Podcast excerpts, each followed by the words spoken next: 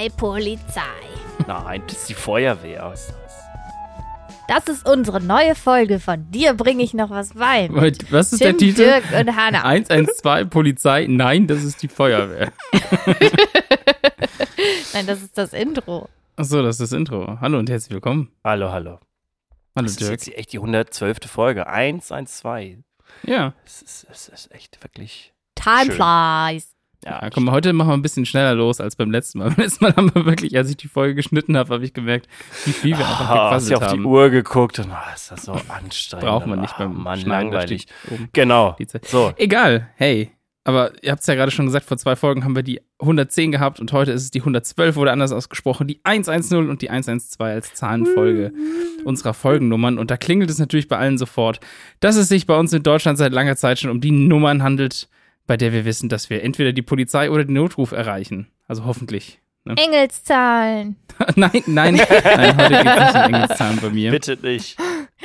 Ja, bei mir geht es darum, dass das nicht immer so war, dass man unter diesen Zahlen in Deutschland jemanden erreicht hat, der einem helfen kann.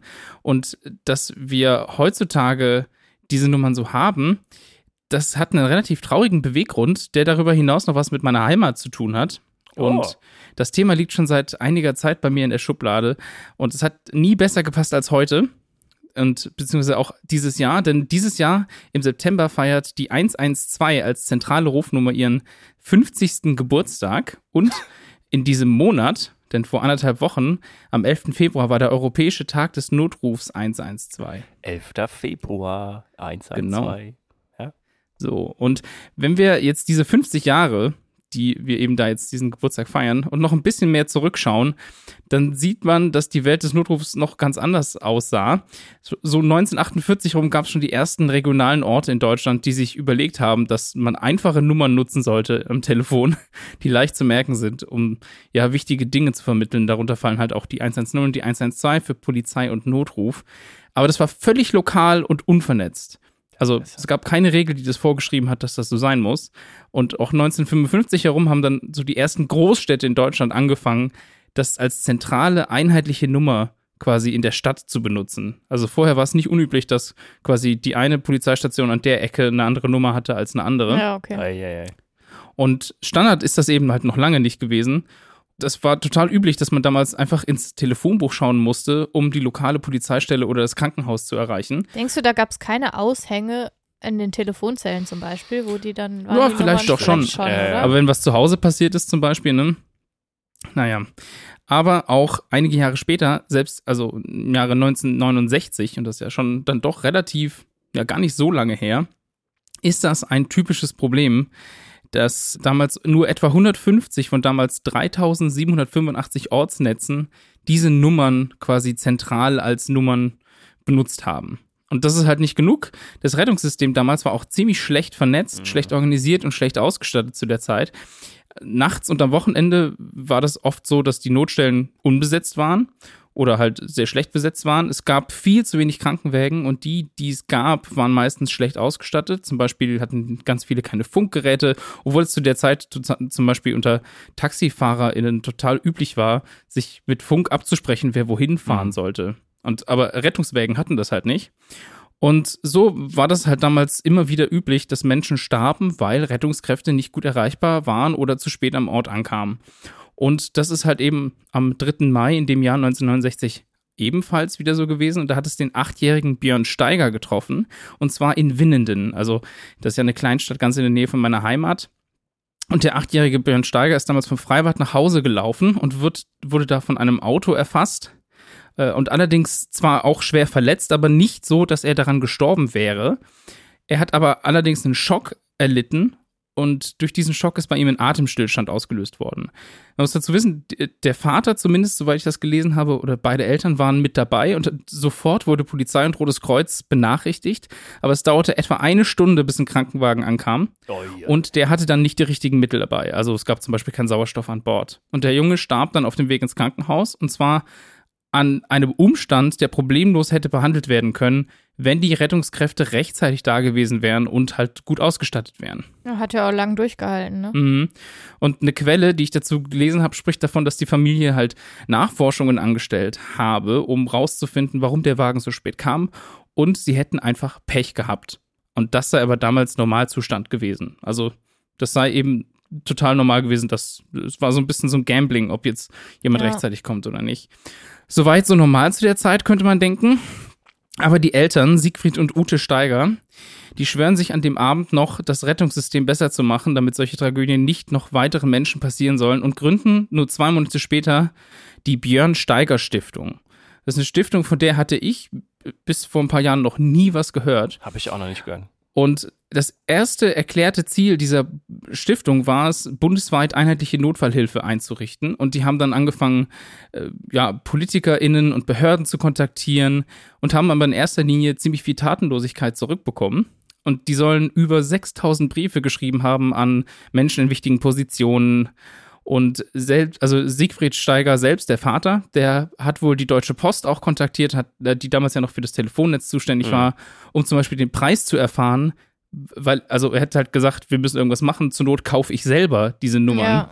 und hatte den Preis erfahren, um zumindest für den eigenen Regierungsbezirk Nordwürttemberg eine einheitliche Nummer einzuführen. Und die Summe von damals 200.000 Euro sammelte er selber, indem er von Tür Mark, zu Tür oder? ging. Äh, ma, nee, oh, heute umgerechnet. Ach, umgerechnet. Ja, also Ah, heute okay. umgerechnet etwa 200.000 Euro. Und die hat er selber gesammelt, indem er von Tür zu Tür gegangen ist und äh, quasi Geld und Unterstützung sich geholt hat von den Leuten. Was er dann aber auch gemacht hat, weil immer noch zu wenig passiert ist, der hat gegen das Land geklagt, gegen das Land Baden-Württemberg und den Bund wegen unterlassener Hilfeleistung. Mhm. Und das war schon zu erwarten, dass das nicht durchkommt. Und das ist auch, äh, ja, das, also das Verfahren hat er verloren. Aber er hat dadurch ein riesiges Medieninteresse äh, bekommen und damit hat Druck auf die Politik, sodass im September 1973 tatsächlich ein bundesweiter Notruf unter den beiden Nummern 110 und 112 beschlossen wurde. Und er soll vom damaligen Postminister, den es damals noch gab, den Anruf bekommen haben, in dem ihm verkündet wurde, sein Dickschädel habe sich jetzt endlich durchgesetzt. Ach was. Und das fand ich ganz spannend. Also, weil das halt, die Geschichte ist einfach nur von, von Eltern, die quasi eine Tragödie erlebt haben. Aber da hören die Dinge noch nicht auf. Diese Björn Steiger Stiftung ist auch dafür verantwortlich, dass es heutzutage ein 24-Stunden-Notarztsystem gibt, dass es Installationen von weiteren, also damals 7000 Notrufsäulen an Bundesstraßen gab die Entwicklung von neuen, also und besser ausgestatteten Rettungswägen, die haben das selber quasi in Auftrag gegeben, dass das entwickelt wurde, die Stiftung, ne? Also es ist nicht, dass dann der Bund gesagt hat, wir entwickeln da neue Sachen, sondern die Stiftung hat das gemacht. Die haben die erste Rettungsflugwacht mit Helikoptern äh, zu verantworten. Der erste Organtransportwagen stammt von der Stiftung. Und all das geht halt eben auf dieses Schaffen dieser Stiftung zurück. Und die Stiftung ist heute selbst noch aktiv und wirbt momentan noch, wenn ich das richtig gesehen habe, für mehr Verbreitung von Elektroschockgeräten zur Wiederbelebung. ah, Und all Ja. diese Arbeit gipfelte eigentlich darin, dass seit 1991 die 112 europaweit als Notrufnummer eingeführt wurde. Die gilt seitdem in allen Staaten der EU, der EFTA, also der Europäischen Freihandelspartner Union oder Association, ich weiß gar nicht genau, was es ist, also Länder wie die Schweiz oder Norwegen, aber auch in Russland und der Ukraine. Und das ist wahnsinnig beeindruckend, dass das alles auf diese eine Stiftung zurückgeht, von der ich, wie gesagt, selber noch nichts gehört hatte. Und traurig aber, dass das halt so ein tragischer Unfall sein musste, damit das alles in Gang kommt. Ist aber nicht unähnlich wie in Amerika. Also, dass da die 911 eingeführt wurde, hängt auch mit einem Mord zusammen, der damals wohl viele Ah. Leute schockiert hat. Aber diese Stiftung äh, wurde ja ins Leben gerufen, nicht weil es zum Beispiel keine Feuerwehren oder so gab, weil die gab es, glaube ich, schon viel, viel länger, schon eigentlich Genau. überall im ganzen Land. Das ist hauptsächlich die, die, die, also wie äh, zivile Leute sozusagen die Feuerwehr oder allgemeinen Rettungskräfte erreichen können.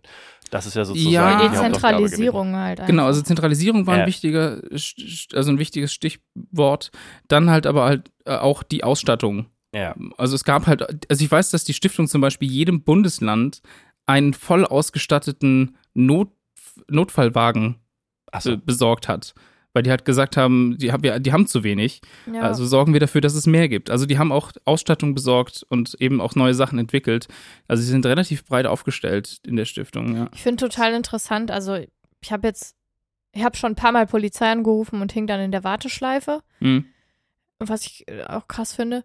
Aber was ich auch total spannend fand, ich habe vor ein paar Monaten den, auch die 112 angerufen, weil ich einen Krankenwagen nach Berlin schicken wollte. Also natürlich nicht aus Aachen, aber Mhm.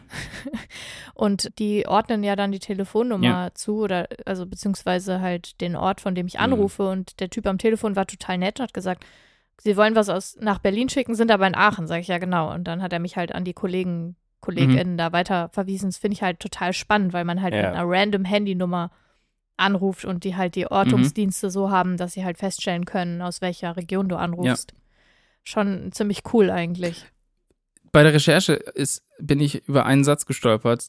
Das wusste ich nicht, weil ich wusste, dass das früher ging, dass du, wenn du keine SIM-Karte im Handy hattest, trotzdem den Notruf Ja. anrufen konntest. Hm. Und wenn ich das richtig gelesen habe, ist das aber abgeschafft worden, weil zu viele Leute das einfach äh, ausgenutzt haben für Fake-Anrufe und Bullshit. Ah, ja, ja. Das kann ich mir sogar tatsächlich vorstellen. Also, ja. Also ich weiß nicht, ob das dann wieder rückgängig gemacht wurde. Vor allem jetzt, ich meine, jetzt ändert sich ja sowieso das System so ein bisschen jetzt, wo auch, äh, ich glaube, Apple sind, ist, ist irgendwie der, der erste Handyhersteller, der jetzt ja dieses Satelliten-Notrufsystem auch äh, weltweit irgendwie gefühlt eingeführt hat, ne? Also, was jetzt wohl in Österreich oder der Schweiz für viele Probleme sorgt, weil, weil die, die Sturzgeschichte der Apple Watch ausgelöst Ach so, wird. ja, äh. Und Ach so, ja. und dann halt der Satellitennotruf, egal, also da sind auf jeden Fall viele Sachen in der Mache. Aber ich, ich dachte eigentlich, dass das immer noch geht, dass man ohne SIM-Karte noch zumindest den Notruf äh, anrufen kann. Aber das muss ich mal nachgucken, ob das noch stimmt. Ja. Aber es ist krass, ja. Also auch, dass man, dass man vom Handy aus so genau inzwischen eigentlich orten Ja. kann, wo was stattfindet und wo nicht, ne? Also diese Ja. Funkzellengeschichte. Ja, Ja. Wieder da was hat sich schon viel gemacht. Bitte? Wieder was gelernt, sag ich, weil ich wusste es wirklich nicht, wo die 112 Mhm. tatsächlich herkommt. Also, dass es au- auch gar nicht so alt ist. Also, also, das ist ja relativ, also relativ frisch dafür, dass es Feuerwehren in Deutschland schon seit Jahrhunderten ja fast ja schon gibt. Also, hätte ich Ja, gedacht, dass das verrückt, schon oder? vorher irgendwie vereinheitlicht wäre, weil das irgendwie, Ja. aber deswegen Also- ist es mir neu. in der DDR gab es tatsächlich schon seit, boah, ich, wenn ich es jetzt aus dem Kopf sagen muss, ich glaube seit 1958 oder so, war das schon festgelegt, dass 110 und 112 die Zahlen waren. Oder so. Ja, ich glaube, ich glaube, seit 58. Mhm. Und äh, halt aber in, im Rest der, naja, also in der Bundesrepublik halt nicht. Ne, Ja. Bis dann halt, was habe ich gesagt, 73, glaube ich. Ne? Ja, und genau. das ist aber auch spannend, weil das bedeutet, dass die Generation, also unsere Eltern zum Beispiel, teilweise noch, also ich meine, klar ist jetzt auch knapp, aber teilweise noch ohne einheitliche Nummern groß geworden sind, zumindest als kleine Natürlich. Kinder, ne? Ja, ja, ja, auf jeden Ja. Fall. Und auch als Ältere schon. Ja. Verrückt. Ja, und auch voll das Privileg einfach. Mhm. Hannas Bibelstunde.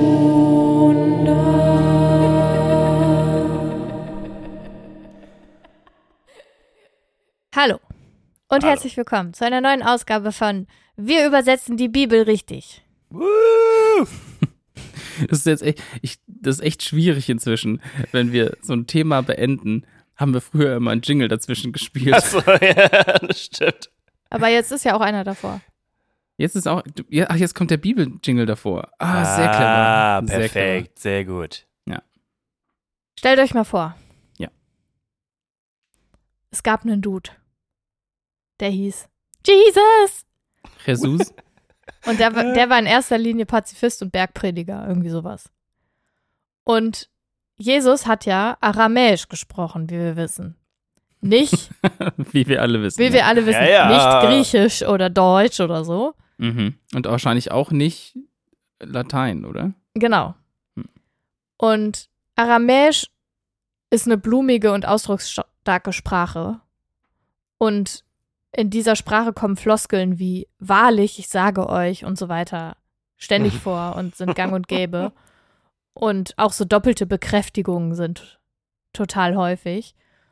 Und recht bekannt ist zum Beispiel auch das Zitat aus Matthäus 7. Weshalb siehst du den Splitter im Auge deines Bruders, bemerkst aber den Balken in deinem eigenen Auge nicht? Wie kannst Ja. du zu deinem Bruder sagen, halt still, ich will dir den Splitter aus dem Auge ziehen und dabei ist der Balken doch in deinem Auge? Du Heuchler, zieh zuerst den Balken aus deinem Auge, dann wirst du klar sehen und kannst den Splitter aus dem Auge deines Bruders ziehen. So, Okay. also ein Balken hilft im Auge ist ja. wahrscheinlich nicht wörtlich zu nehmen. Ja, ja, ne? es ist so wie Kehr vor deiner eigenen Tür erstmal ist das, So, oder? genau.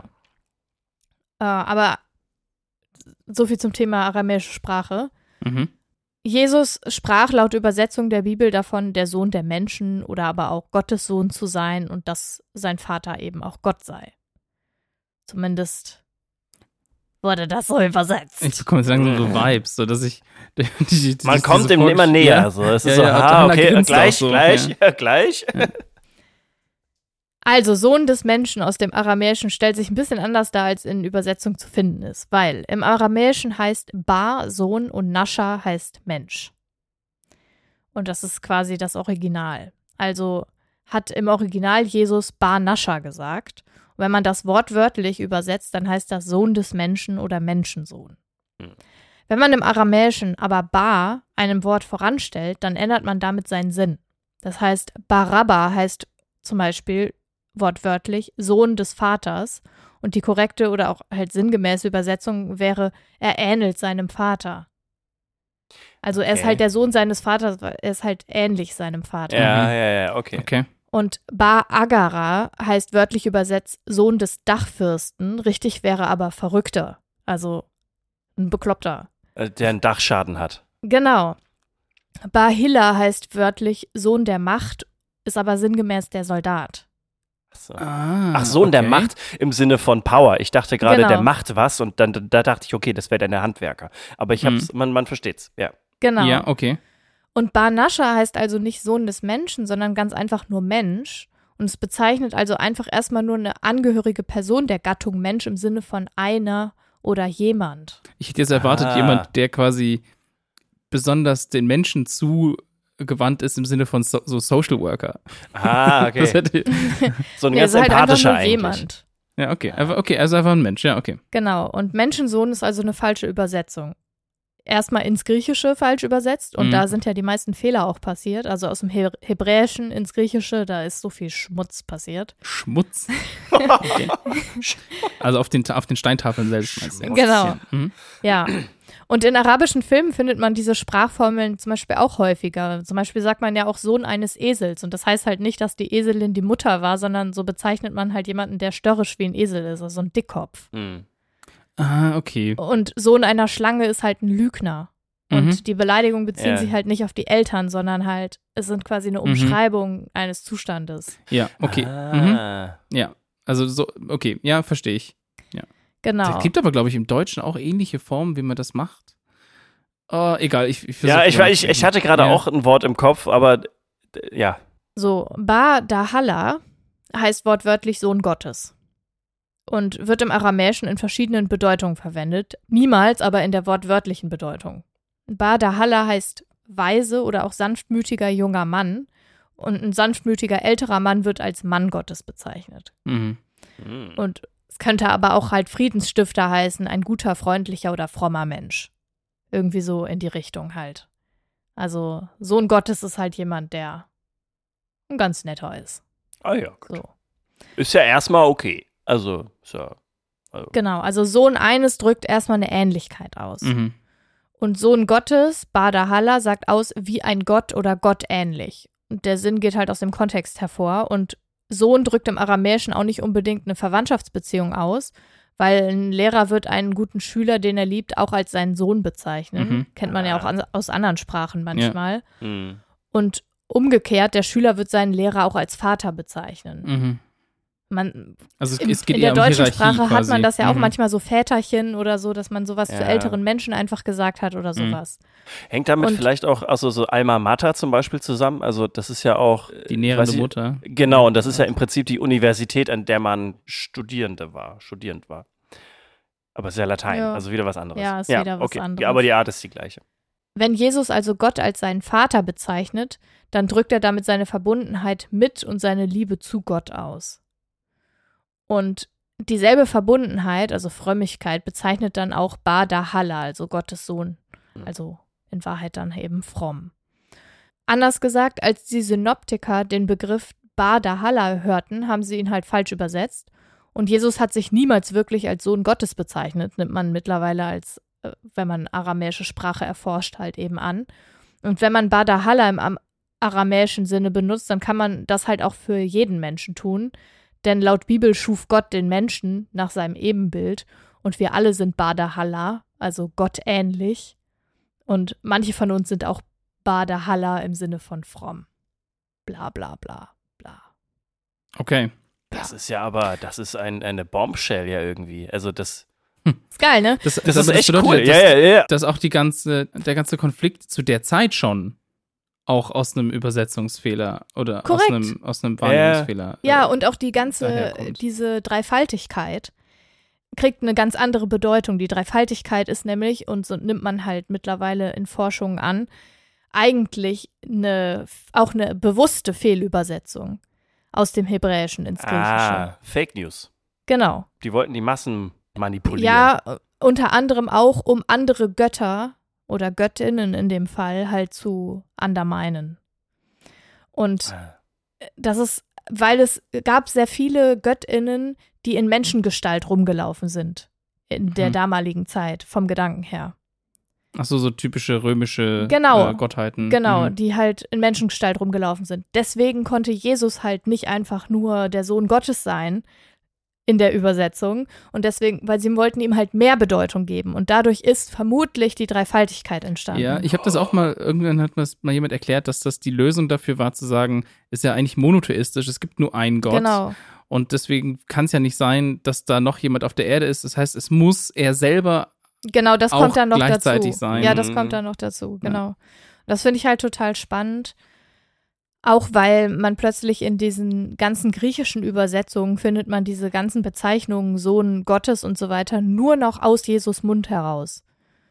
Und Mhm. das ist halt, also es ist schon ziemlich skurril. Also denk mal drüber Ja. nach. Denk mal drüber. nach. Denk, denk mal drüber. Wer hätte das gedacht, dass wir so ein, so ein Sonntagabend, äh, wir diskutieren, Bibelstellen, Podcast werden? Ich echt naja, überrascht, es ja. ist doch spannend, oder ja, nicht? es ist total spannend. Ich finde das so Es ist also wirklich, es, ja, ja. Also das, also, es ist ja auch ja, einfach ja. ein Buch, was, was unsere Gesellschaft prägt. Und da ist es schon wichtig, Total, darüber und ich- nachzudenken, was da Vor allen Dingen, es ist einfach ja. so logisch. Also ich liebe es, wenn einfach so Dinge Sinn ergeben. Also das, was du gerade meintest, dass also das äh, Sohn von etwas zei zeigt eigentlich eher, wie der Mensch ist und nicht das Verhältnis. äh, Dieses, äh, genau, so also eine Ähnlichkeit Verhält- halt einfach. Genau, und so kann man sich selber dann auch irgendwie so Dinge herleiten, was etwas bedeuten könnte. Ist also irgendwie eine sehr logische Sprache, wohingegen ja andere Sprachen ge gefühlt genau das Gegenteil sind. Deswegen ist es irgendwie sehr interessant, interessant. Und dass es dann solche Auswirkungen hat, das, wie gesagt, macht das also.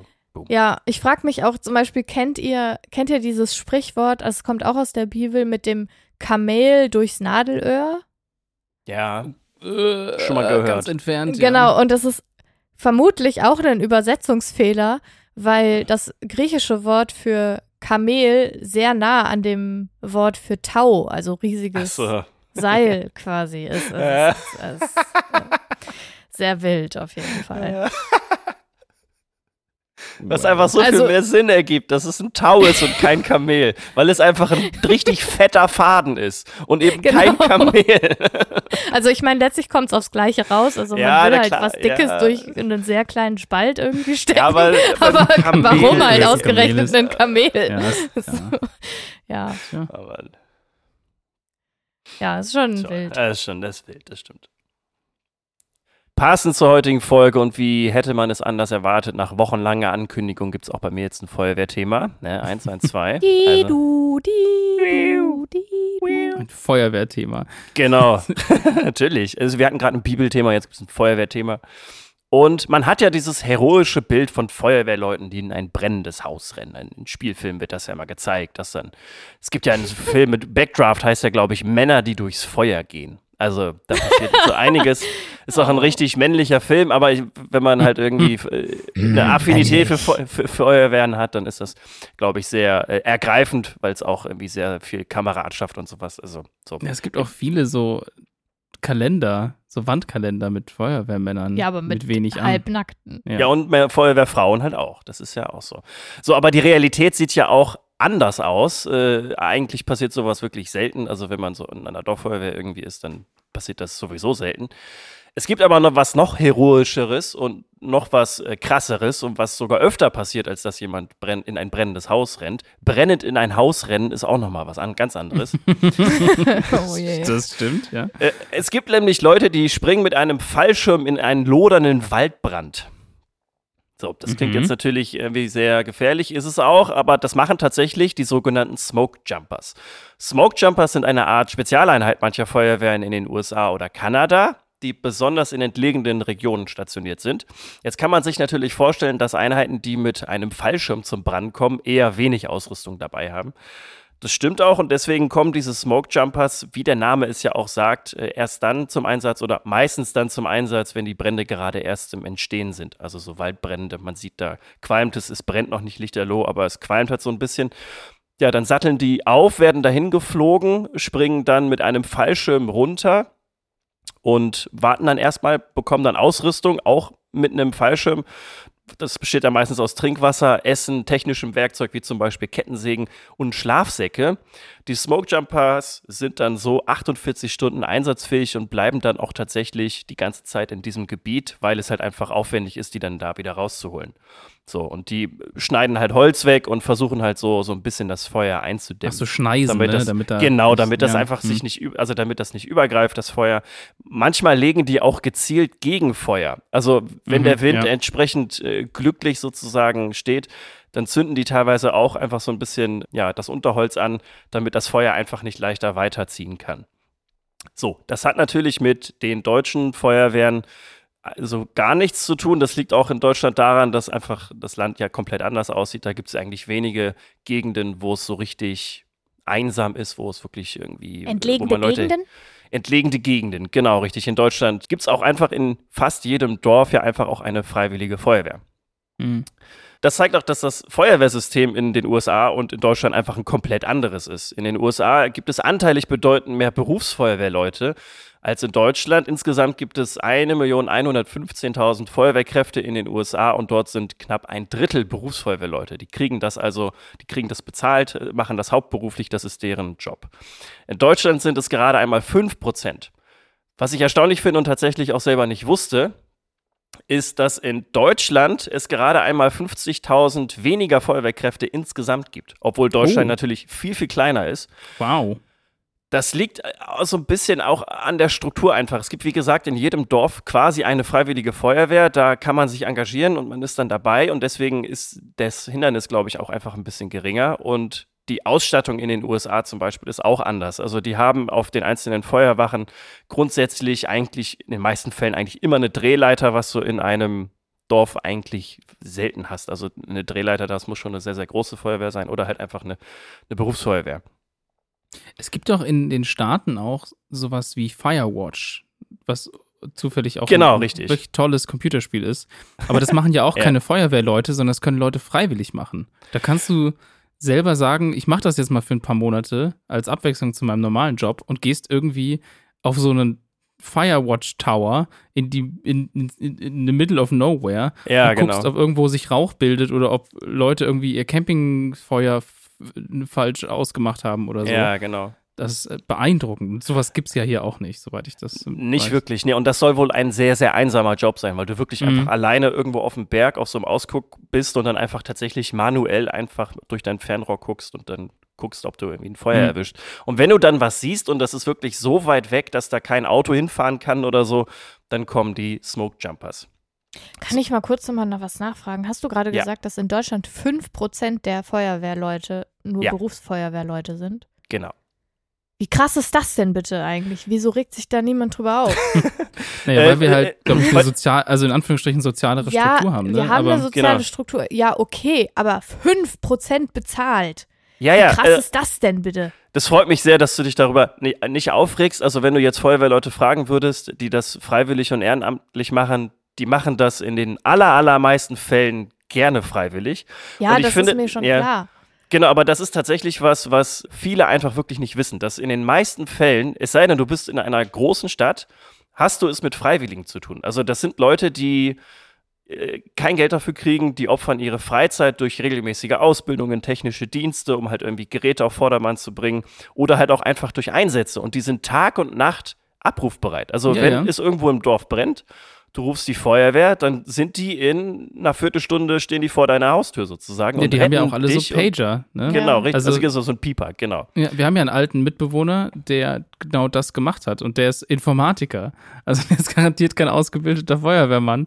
Und der hat das auch gemacht. Ja. Genau, er also ist man, schon man macht dann. ausgebildeter Feuerwehrmann, ne? Also halt genau. für die für die äh, freiwillige Feuerwehr machst, musst du ja auch Lehrgänge und Ja, ich bin jetzt vorsichtig mit dem machen. Wort ausgebildet. Für mich hängt da immer eine, also eine lange Ausbildung dran. Und ich glaube, wenn du Berufsfeuerwehrmann bist, dann hast du wahrscheinlich nochmal eine andere studiert. Ausbildung dazu ich gemacht. weiß es nicht. Das gibt's ja auch. Das gibt's ja, also du kannst ja wirklich, also das ist jetzt nicht Feuerwehrmann, dass du das studierst, aber wie heißt das? Gefahrenabwehr oder so?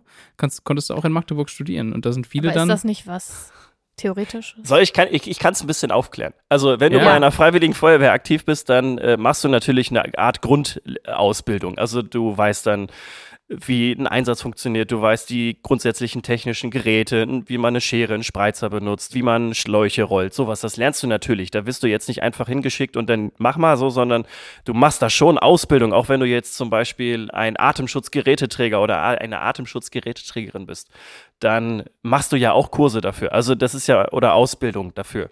Und du machst auch regelmäßig Ausbildung mit der Feuerwehr zusammen. Also dann überlegen die sich ein Szenario, fahren im Dorf irgendwo in eine äh, ruhige Ecke und zünden da zum Beispiel so ein bisschen Böschung an, damit man mal so einen Böschungsbrand simuliert.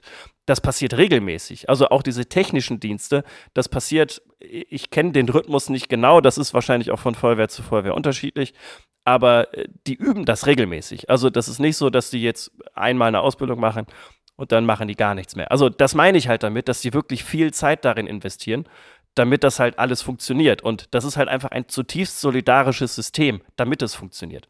Und bei Berufsfeuerwehrkräften ist es so, dass die in der Regel vorher in irgendeiner Form eine technische Ausbildung gemacht haben müssen oder auch eine Ausbildung, die jetzt vielleicht nicht unbedingt zutiefst technisch ist. Also wenn du zum Beispiel Koch oder Köchin gelernt hast, kannst du danach trotzdem bei der Berufsfeuerwehr anfangen. Da gibt es dann auch unterschiedliche Laufbahnen, also den mittleren Dienst, den gehobenen Dienst, den höheren Dienst. Das ist halt alles ja an den, äh, an den öffentlichen. Dienst. Genau, so ein bisschen, so ein Hm. bisschen vielleicht, nur halt vielleicht auch noch weniger bezahlt. Äh, aber das ist auch nochmal ein anderes Thema. Also das ist halt, es gibt halt die Berufsfeuerwehrleute, die 5% ausmachen und die eine, die das hauptberuflich machen, die dann auch nichts anderes sozusagen, naja, manche machen schon was nebenbei auf jeden Fall, aber und es gibt halt die freiwilligen Feuerwehren. Und diese freiwilligen Feuerwehren, das sind aber die, mit denen man es eigentlich, je nachdem, wo man halt irgendwie gerade lebt, eigentlich es hauptsächlich zu tun hat. Wenn es dann wirklich große Einsätze gibt, also wenn es zum Beispiel irgendwie, weiß ich nicht, große Industrieanlagen irgendwie im Gewerbegebiet in deinem Dorf oder in deiner Stadt so und da brennt jetzt irgendwie was Chemisches zum Beispiel, dann wird auch oft dann die nächstgelegene Berufsfeuerwehr angefunkt, weil die dann zum Beispiel auch eine andere Ausbildung haben. Was da zum Beispiel auch dazu gehört, ist ein sogenannter ABC-Zug. Das ist dann eine, ein Zusammenschluss aus mehreren auch freiwilligen Feuerwehren, die dann halt ABC-Abwehr, also atomar, biologisch und chemisch, zum Beispiel dann auch in den Einsatz gehen. Auch Freiwillige. Also das sind dann auch einfach so ein Zusammenschluss aus mehreren freiwilligen Feuerwehren, die dann zusammen diese besonderen Fälle zum Beispiel auch äh, ja, bearbeiten oder da halt helfen und technische Hilfeleistung leisten. Und das sind alles so Dinge, die sehr, sehr vielen Menschen, glaube ich, nicht bewusst ist. Und das Ding ist, dass man ganz oft dieses, dieses Vorurteil hört, dass freiwillige Feuerwehren, da wird ja so viel getrunken und die machen ja gar nichts. So, und das ist auf jeden Fall nicht der Fall. Natürlich, wenn man auf einem Dorffest ist oder so, dann sieht man natürlich, wie die Feuerwehr zusammen an der Bierzeltgarnitur sitzt und halt irgendwie ein Bier trinkt oder auch mal fünf. Und auch selber natürlich, nach, nachdem sie einen technischen Dienst irgendwie gemacht haben oder nachdem sie irgendwie eine Übung gemacht haben, da wird auch ein Bier getrunken, natürlich, klar. Aber es ist halt wirklich nur äh, ein kleiner Ausschnitt, den man sieht. Und ich glaube, viele Menschen, die dieses Gefühl haben, dass das das Bild einer Feuerwehr ist, die haben zum Glück einfach noch keine Leistung von Feuerwehren in Anspruch nehmen müssen. Also ich glaube, sobald du einmal im, im Auto eingeklemmt bist und da kommt jemand und schneidet dich da raus, dann hast du, glaube ich, sehr schnell ein anderes Bild von Feuerwehren. Und äh, das ist, glaube ich, was, was wir uns allen natürlich nicht wünschen. Es tut aber, glaube ich, ganz gut, dass alle anderen oder dass viele Leute einfach mehr davon erfahren, was freiwillige Feuerwehren tatsächlich leisten. Was dazu gehört und wie man das tatsächlich auch sehr gut sehen kann, ist, dass Feuerwehren viel auf Social Media mittlerweile unterwegs sind. Also wenn ihr auf Instagram oder Facebook seid, könnt ihr meistens eurer örtlichen freiwilligen Feuerwehr folgen.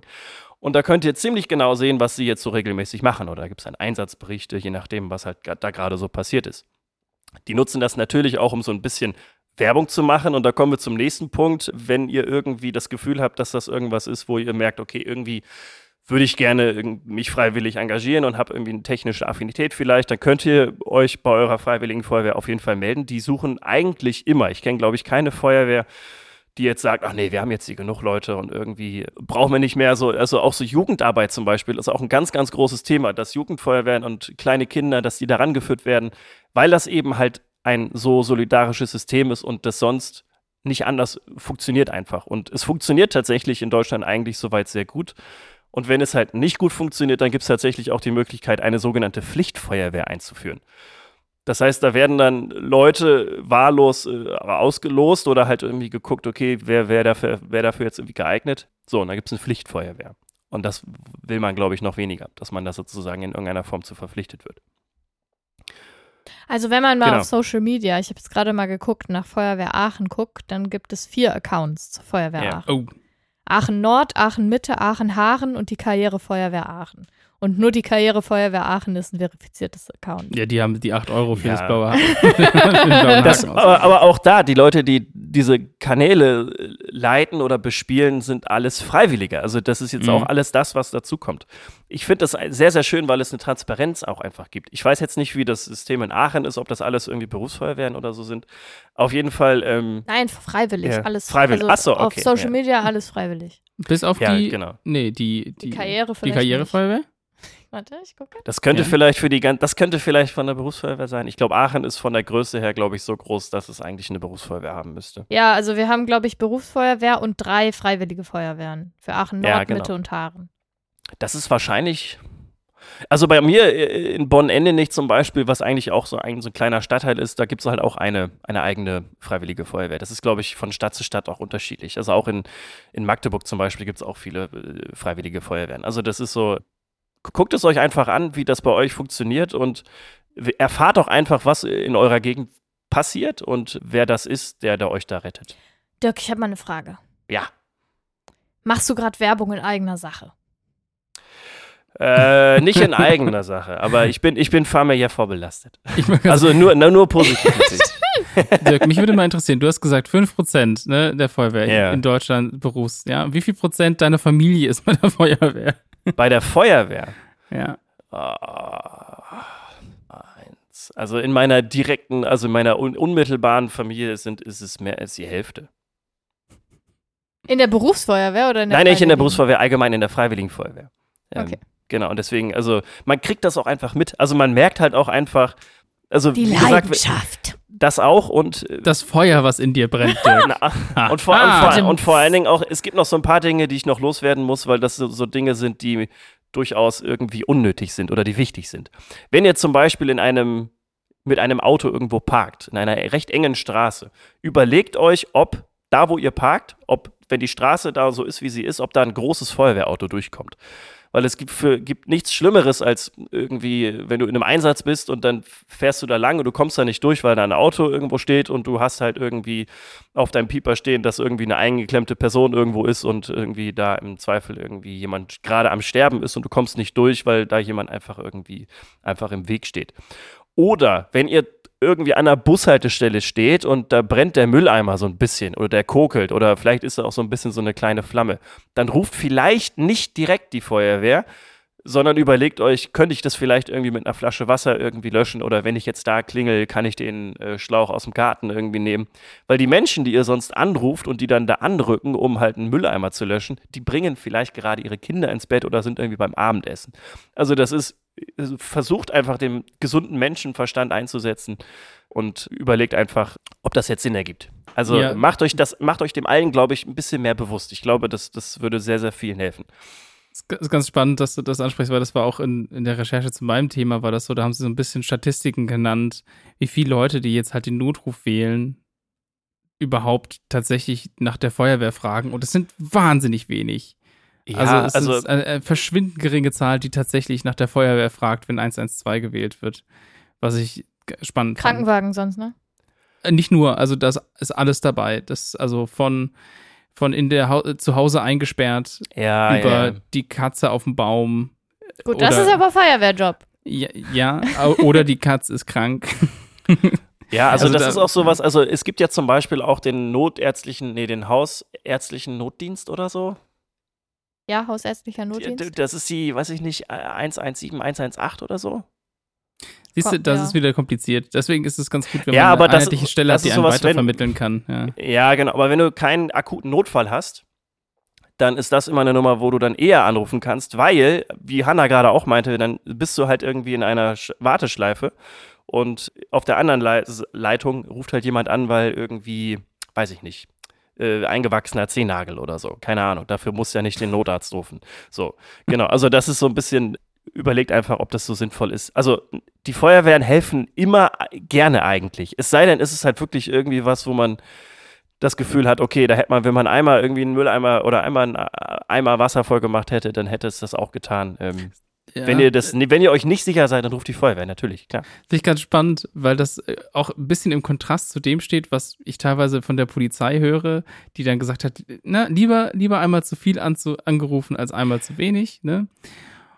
Und aber ja, es, es ist schwierig, ne? Ja, also es kommt einfach drauf an, was das irgendwie für eine Situation ist. Und wenn ihr wirklich das Gefühl habt, irgendwie, ich komme jetzt hier nicht weiter oder das ist mir zu heikel, dann ruft natürlich die Feuerwehr immer. Also, aber wenn es halt ein Mülleimer ist zum Beispiel, der einfach am Qualm ist, dann ist es Oh, ja jetzt können wir mal aufhören, drumherum. über diesen Mülleimer zu reden. äh, ich- ich hatte mal die Situation tatsächlich in Magdeburg an der Bushaltestelle. Deswegen ist es ein so schönes Beispiel. Und da hat einfach der Mülleimer so gequalmt und niemand hat irgendwas gemacht. Also das, das, das wurde auch mehr so. Und dann dachte ich, ey, wieso macht denn jetzt hier keiner was? Und dann habe ich einfach beim Dönermann, beim nächsten, habe ich dann gefragt, habt ihr eine Flasche Wasser? Und habe da ein bisschen Wasser drauf gemacht. Und das war dann, war, da war dann gut so. Ja. Deswegen. Dirk, äh, du bist so heldenhaft. darum, ja, darum geht es ja gar nicht. Aber es ist äh, einfach nur ein Beispiel. Aber stimmt. Heroic. Guck mal, jetzt haben wir Heroic. Es ist, nee, ich wollte ich wollte jetzt eigentlich versuchen, damit nochmal einen Bogen zu spannen zu deinem Thema. äh, Wegen, aber Göttlich. ja, hebräisch Göttlich, und heroisch, godlike. da war ich, es sind einfach, es liegt sehr nah beieinander. Na, ich habe ja auch heroisch angefangen. Also Feuerwehrleute, die in, in brennende, Ja, in das Waldbrände Brennende springen. Feuerwehr, Leute. Das ist schon brennende Feuerwehrleute. Der Titel heißt 112 Polizei. Nein, der Titel heißt nicht Einsatzweise Polizei. Also der äh, Mann oder die Frau muss auf jeden Fall so ein Blaulicht auf dem Kopf haben. Ich glaube, das, das sehen wir alle. Obwohl, das hatten wir bei 110, hatten wir das da auch? Äh, Blaulicht, nein. ja, ich habe schon lange kein, kein Cover mehr gemalt. Ich habe meistens so. nur die Farbe verändert. Aber guck mal, wir hatten beim letzten Mal, bei 110 hatten wir das Polizeiblau. Das, nee, äh, warte, Verkehrspolizeiblau war das. Äh, das Ja, das war aber ja die. Farbe. Das war ja die Farbe des Covers. Ich meinte jetzt tatsächlich so ein, so ein es gibt auch diese Blaulichter, die man einfach auf Autos so draufkleben kann. Das meine ich. Das ist aber verboten. müssen, müssen wir auch nicht Dirk, das ist machen. verboten. Das kommt doch jetzt drauf an, Außer, was das für außer ein du bist Auto Kommissarin. Ist. Genau.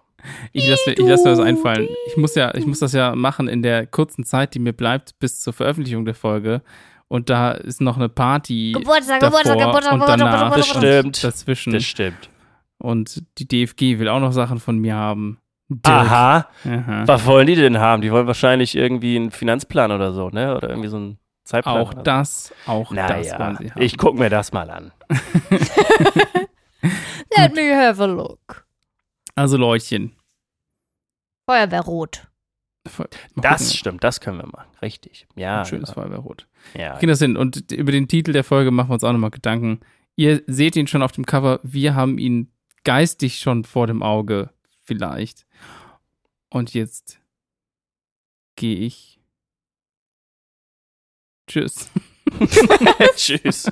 Nein. Vielen Dank fürs Zuhören. Wir sehen uns. Wir. Na, oha. Dass mir da das jetzt. Da dass mir das passiert. jetzt passiert. Da ist es Das- Das, passiert. wir haben uns da vor der 100 Folgen so 112. lustig Folge. gemacht. Ja, ja, wir hören uns in zwei Wochen wieder. Wenn wir euch Bis wieder was dahin. beibringen. Irgendwas Tolles. Jesus. Tschüss. Ch- Jesus oder Jesus? Tschüss. Tschüss. Tschüss, Tschüss. bis zum nächsten Mal. Bye. Tschüss. Ciao.